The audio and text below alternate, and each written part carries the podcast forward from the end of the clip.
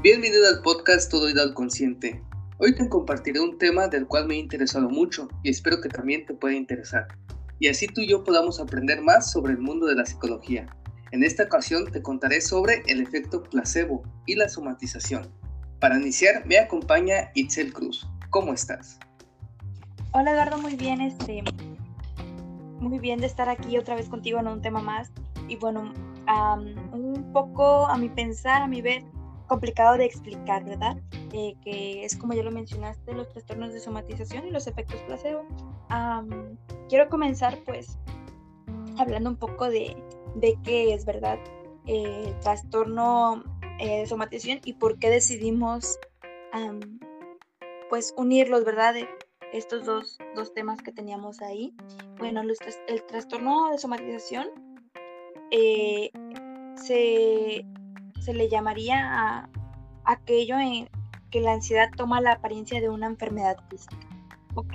Em, el, la ansiedad que sufre la persona, la angustia, puede llegar a ser tan grande que se pues externa de, de, una manera o de un dolor físico, ¿verdad? De, de algo que, que, podemos sentir, ¿verdad? De, de manera física. Em, en el DSM5 se encuentra así, ¿verdad? El, eh, como síntoma somático. Que bueno, eh, el trastorno de síntoma somático que, encontramos en el DSM, los criterios son eh, síntomas que causan malestar o dan lugar a un problema, ¿verdad? Pensamientos, sentimientos excesivos relacionados a esto, ¿verdad? A, a esta ansiedad. ¿Qué más? La gravedad este, es desproporcionada y bueno, ese trastorno eh, pues es muy parecido o va de la mano, o sea, los criterios son muy parecidos a otros síntomas o trastornos que sería el trastorno por enfermedad o antes conocido como hipocondria, ¿verdad? Que esta persona que tiene esta, este pensar de que tiene alguna dolencia o algo así, pero en realidad pues ahora sí que todo es mental, ¿verdad? O el trastorno facticio. El trastorno facticio, em, que es, es la falsificación de signos físicos o psicológicos, ¿verdad? Es la inducción de una enfermedad. Eh, la persona que, tiene este trastorno em, se presenta a sí mismo como una persona eh, pues incapacitada, lesionada, enfermo, padeciente, como se diga, pero la persona se hace ver hacia, como, como enfermo, ¿verdad? Este es el trastorno facticio, el trastorno de conversión es también parecido, entonces todos esos cuatro trastornos pues van de la mano, ¿verdad? Y pues también este te hablan de una ansiedad tan grande que te puede que se puede manifestar como como un problema, ¿verdad? Este físico. Y bueno, este Algunos de estos o estos ocurren en un 5 a un 7% de la población, ¿verdad? Tienen estos síntomas que ellos ven como reales, pero que son funcionables. ¿Qué significa esto? Que no pueden ser tangibles o que no se justifica lo que ellos creen con el síntoma, ¿verdad? Eh, como dato es 10 veces más frecuente en las mujeres que en los hombres, ¿verdad? Em, los síntomas pues son muy difíciles de tratar como te, comento, la persona cree tener una enfermedad, la persona también puede llegar a tener un miedo a una enfermedad, un miedo tan grande que esta persona está pensando o está creando síntomas de esta, ¿verdad? Eh, tengo miedo de tener un cáncer, es tan grande mi miedo, mi ansiedad, estoy creando síntomas de este, ¿verdad? Eh, es un ejemplo, ¿verdad? Es un ejemplo que se me vino a la mente. Eh, los síntomas que más se pueden este, observar en alguno de estos trastornos sería síntomas de alguna enfermedad crónica o lumbar, de una enfermedad reumatológica, eh, neurológica, puede llegar a sentir vértigos este, también, o una enfermedad cardiológica, ¿verdad? Este, los trastornos aquí se rigen mayormente de una ansiedad exagerada, como ya te mencioné pues más de una vez, la creencia, ¿verdad? No de una manera delirante, pero la creencia de que puede tener alguna enfermedad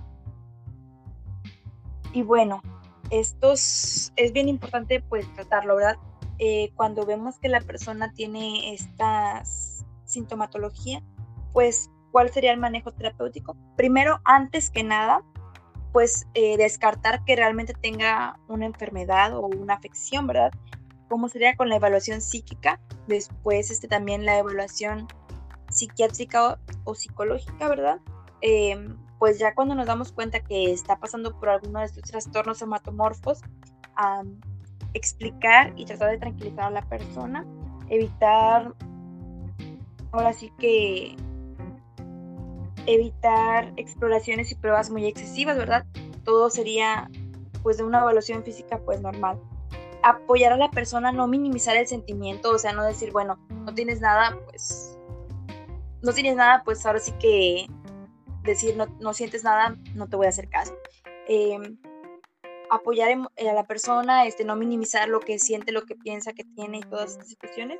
Animar a, a tratar de funcionar normalmente eh, si es necesario, pues se canaliza con el, con el psiquiatra o si tomó la evaluación psiquiátrica, mm, se le pueden prescribir antidepresivos, ¿verdad? Y bueno, una terapia cognitivo-conductual en este caso es lo más este, recomendable para la persona, ¿verdad? Y bueno, lo, llevamos este, este tema de la mano con los efectos placebo. ¿Por qué? Porque cuando sufren a lo mejor uno de estos síntomas, eh, tienen la necesidad de o la esperanza de que se les eh, prescriba algún medicamento para una enfermedad que no tienen, ¿verdad? Por eso quisimos hablar sobre los efectos placebo también. ¿Qué son los efectos placebo? Bueno, pues este eh, funcionan, el efecto placebo es cuando a la persona se le prescribe lo que ella pensaría que es un medicamento, o sea, un, un médico eh, le prescribe lo que ella piensa que es un medicamento para una enfermedad y esta persona siente o realmente está mejorando eh, y a la persona realmente no se le no se le prescribió un fármaco real, ¿verdad? Fue nada más este pues lo, un medicamento que no, o sea, no es un medicamento realmente, son pastillas que no contienen realmente nada, ¿verdad? ¿Y cómo funciona este placebo?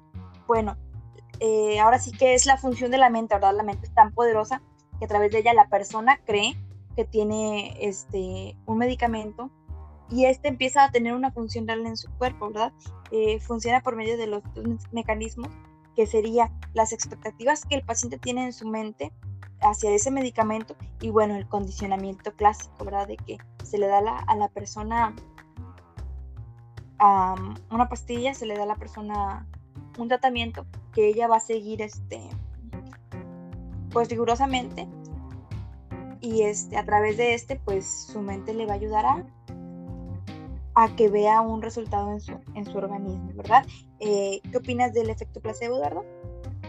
Sí, es muy interesante hablar sobre este tema del, del placebo, que ya tiene con relación, que lo has dicho muy bien, con este tipo de trastornos, no en su totalidad, pero sí tiene esa parte importante de, creencias, ¿no? De cómo la persona llega a cambiar esas percepciones, tanto uno físicamente y ya tiene estas pautas sobre los trastornos que ya mencionaste.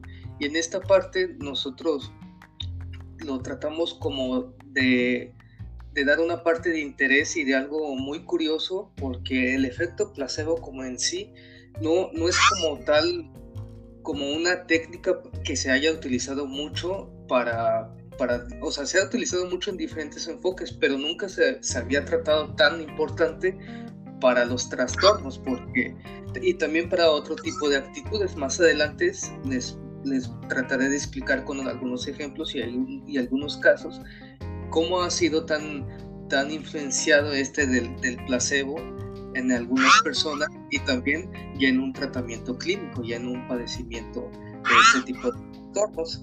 Como, como bien lo mencionaste, aquí tiene que ver mucho la, la, percepción y aquí lo que, lo que tú dijiste muy bien, ¿no? La mente sí tiene como sus derivadas acciones que luego no nos preguntamos del por qué. Hasta hoy en día el placebo, el efecto placebo, no sabemos cómo es que una, una sustancia que no es como medicina, que tampoco no es como, como que tiene esto tantito y tantito medicinal y, y, tantito que nada, ¿no? Como puede ser como una crema, como, como una jeringa, agua, o sea, no tiene esa parte que nosotros podíamos explicar o, o contextualizar en una investigación que si metemos media parte del medicamento va a funcionar como un efecto placebo o de mayor índice va funcionar que la persona se sienta mejor. No tenemos esa investigación por tal así y por eso mismo se ha tenido mucha curiosidad este efecto porque es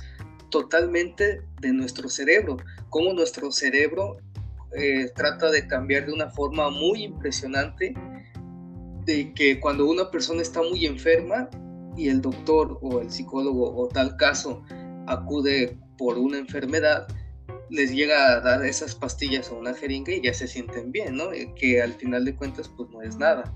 Entonces aquí cómo cambia la percepción y, y toda la sensación de una persona que al ingerir, que ya tiene, digamos, una enfermedad y quiere a fuerzas curarse y vemos que no está como tal enfermo o que no está como en esa parte de gravedad y, le damos una pastilla cualquiera y lo que mencionaban mucho eh, en los ejemplos que se han visto con los doctores en las diferentes eh, clínicas que les daban mucho las pastillas de azúcar que era una, era una pastilla que se parecía mucho como una cápsula. Y entonces así ya nada más le daban a, a los a los pacientes esta, esta cápsula, esta pastilla de, azúcar que les ayudaba no para contrarrestar la enfermedad ya de por sí grave, pero sí les ayudaba como en esa manera de controlar este tipo de enfermedad y algunos síntomas. Y es importante decir cómo este efecto placebo no se ha dado como, como una, una idea muy precisa del cómo es que ocurre, qué es lo que pasa en el cerebro al momento de recibir un, efecto placebo, porque nuestro cerebro, de lo que he estudiado y de lo que hemos, investigado, el cerebro al momento de recibir este, efecto placebo también tiene que ver mucho las expectativas, aquí a lo que, a lo que le llaman la indefensión aprendida, de cómo los seres humanos a lo largo de mucho tiempo hemos aprendido a tener expectativas negativas y que el resultado sea negativo. Y un ejemplo muy bueno que ahorita les voy a compartir es de en un estudio que había dos grupos, eran dos, dos tipos de doctores. A un doctor se le indicó dar un placebo y al otro eh, no se le indicó dar otro placebo, ¿no? Otro tipo de placebo. Pero aquí lo que era importante era ver cómo reaccionaban con diferente placebo y con diferentes expectativas para dárselo. Si una persona llega que está enferma y llegas con un mal con un mal comportamiento, con una mala actitud y se lo das de que bueno, tómatelo y ya vas a estar bien, sí tenía como ese efecto placebo por urgencia del paciente de ya querer curarse, pero no era tanto con la otra persona que se le indicó que al doctor estuviera más atento, que estuviera más abierto a la escucha de, sí, mira, te va a ayudar, te puede... Y de estar en esta parte también tiene mucho que ver la indagación de, que te va a ayudar eh, esta pastilla que te voy a recomendar, te va a servir mucho en los días posteriores, probablemente se te quite este malestar. Entonces, ese tipo de actitudes surgió y tuvo una mayor reacción de la persona que no hizo el efecto placebo con esas actitudes. Entonces es muy interesante cómo el cuerpo cambia y cómo tenemos nosotros las expectativas de que si va a pasar esto malo, puede que, que en, una consecuencia sí sea, sí llegue a ese tipo de, de situación negativa. Y si nosotros cambiamos esta visualización de que si nosotros tenemos un objetivo y pensamos positivamente y los pensamientos van cambiando, nos puede atraer poco a poco a una situación favorable, que es lo que el placebo ahí tiene su reacción en el cerebro, porque estaban investigando un, doctor de, de, Harvard, que es de una clínica de efectos placebos, él lo que comentaba era que que el cerebro al momento de, recibir el placebo de una manera muy efectiva cambiaba su percepción que estaba con un malestar ya grave y cambiaba su y le trataban de cambiar su percepción a una a un, a un grado más positivo. Aquí el placebo totalmente totalmente como que, como que restaba mucho ese malestar, casi, casi al 100%. Entonces aquí lo que se preguntaron de que si era tanto mentalmente o era parte fisiológica. Entonces hicieron unos, unos, unos estudios de manera neuronal, que son las imágenes aquí del cerebro, todo lo que ocurre al cerebro de manera ya un poquito más fisiológica, más biológica, de todo lo que pueda suceder en el cerebro. Aquí lo que al momento de introducir el placebo era el desprendimiento de endorfinas. ¿Qué, qué significa esto? ¿Qué químico es este? Las endorfinas son los que alivian el dolor, los que hacen este bloqueo de que no siento dolor. Entonces, al momento de introducir el placebo al paciente, a la persona, bloqueaba toda esta parte y ya no sentía el dolor. Todavía estaban los síntomas ahí, pero ya no tenía como que esa, ese foco de atención para sentirlos, para bloquearlos. ¿Y cómo fue esto? Que de verdad fue una confirmación. Pues ah, introdujeron un químico, nanoxona. Este, esta sustancia bloqueaba las endorfinas. Querían saber si primeramente el efecto placebo era totalmente de percepción de la mente, de nosotros idealizar que iba a funcionar o tenía una un gran sentido lógico. Aquí lo, aquí lo interesante es que al momento de introducir esa sustancia y de meter el efecto placebo, aquí lo que pasó era que negó totalmente el efecto placebo y no se pudo no tuvo un efecto hacia el paciente. Entonces aquí nosotros lo que es importante conocer todo lo que hace nuestro cerebro, lo mismo, nosotros lo mismo lo producimos. Entonces bloqueó las endorfinas, que era lo que hacía el placebo, liberar las endorfinas con esta sustancia, y fue que así no, no se pudo realizar esta parte del efecto placebo. Y es una, es una, es una parte muy importante de cómo, cómo hay hay un mundo totalmente diferente en nuestro cerebro de conocerlo y que si nosotros tenemos esa parte importante de información de nosotros y de conocer todo este tipo de, de cosas, podemos nosotros tener los recursos necesarios para cambiar cualquier situación. Y así conforme va pasando el tiempo en esta parte de indefensión aprendida dijeron, si nosotros aprendemos de las expectativas negativas, también podemos aprender de las expectativas positivas.